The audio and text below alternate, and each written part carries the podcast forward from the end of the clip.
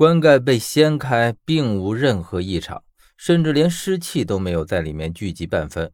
可是，在棺盖被掀开的时候，我透过镜子却看到了一片金灿灿的光。木棺里面的自然不是我爷爷，而是一尊金黄的人俑。我放下了镜子，赫然转过身，看着棺材中的这个黄金人俑，在确定他不是我爷爷的尸身的那一瞬间。兴奋、激动、失望，各种神情在脸上相继划过。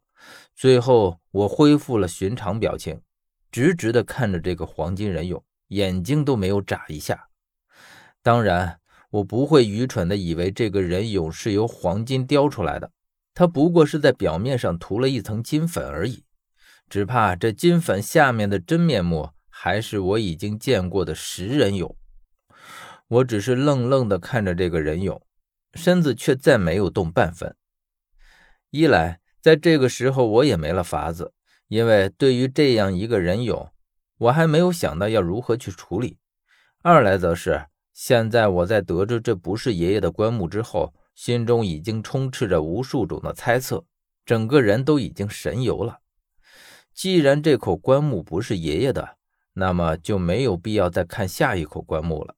因为墓葬最讲究的是长幼尊卑，更何况爷爷在父亲之前去世，那么就应该葬在父亲之前才对。可是现在这口木棺里并不是爷爷的尸体，这也正符合了我一直以来的猜测：爷爷根本就没死，或者说之前的确是死了，可是，在起尸的那一夜，因为不知名的原因又活了过来。如果说之前这一切还只是我的猜测，那么现在已经是不争的事实了。这时候，小峰似乎也没了主意，他明显是没有见过食人蛹的。我只听见他问我：“呃，小远哥，我们现在该怎么办？”可是我还没来得及回答他，就看见一只苍蝇大小的白色虫子从人蛹之中钻了出来。这个人俑在我们毫无察觉的情况下，竟然已经裂开了。小峰不知道是虫子，但是能从这人俑之中爬出来的东西，绝对不会是什么好东西。他眼疾手快地拉着我往后一带，我没准备，一个趔趄退到后面几步。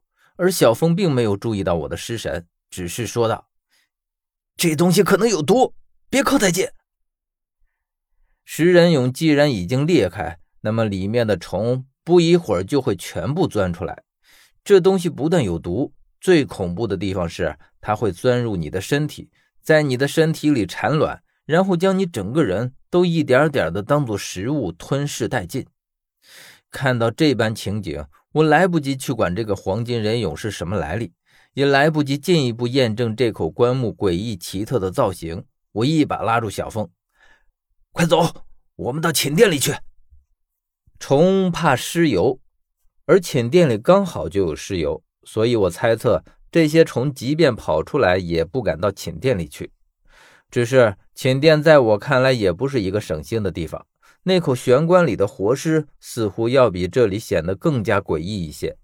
可是我们现在的情形已经和画地为牢没有区别，明明有盗洞通往上面，可是我们却不能上去，而不得不在这个诡异之地辗转。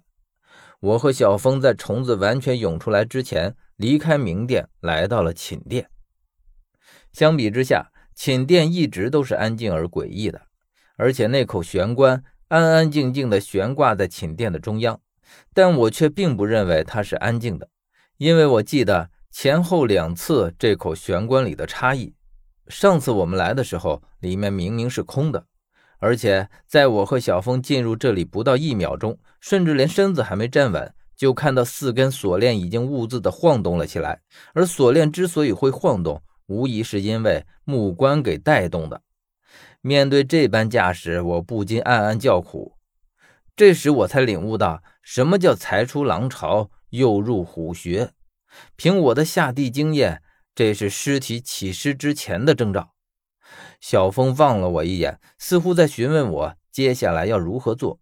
我的想法是，对付一具起尸的尸体，总比应付那么多防不胜防的虫子要好得多。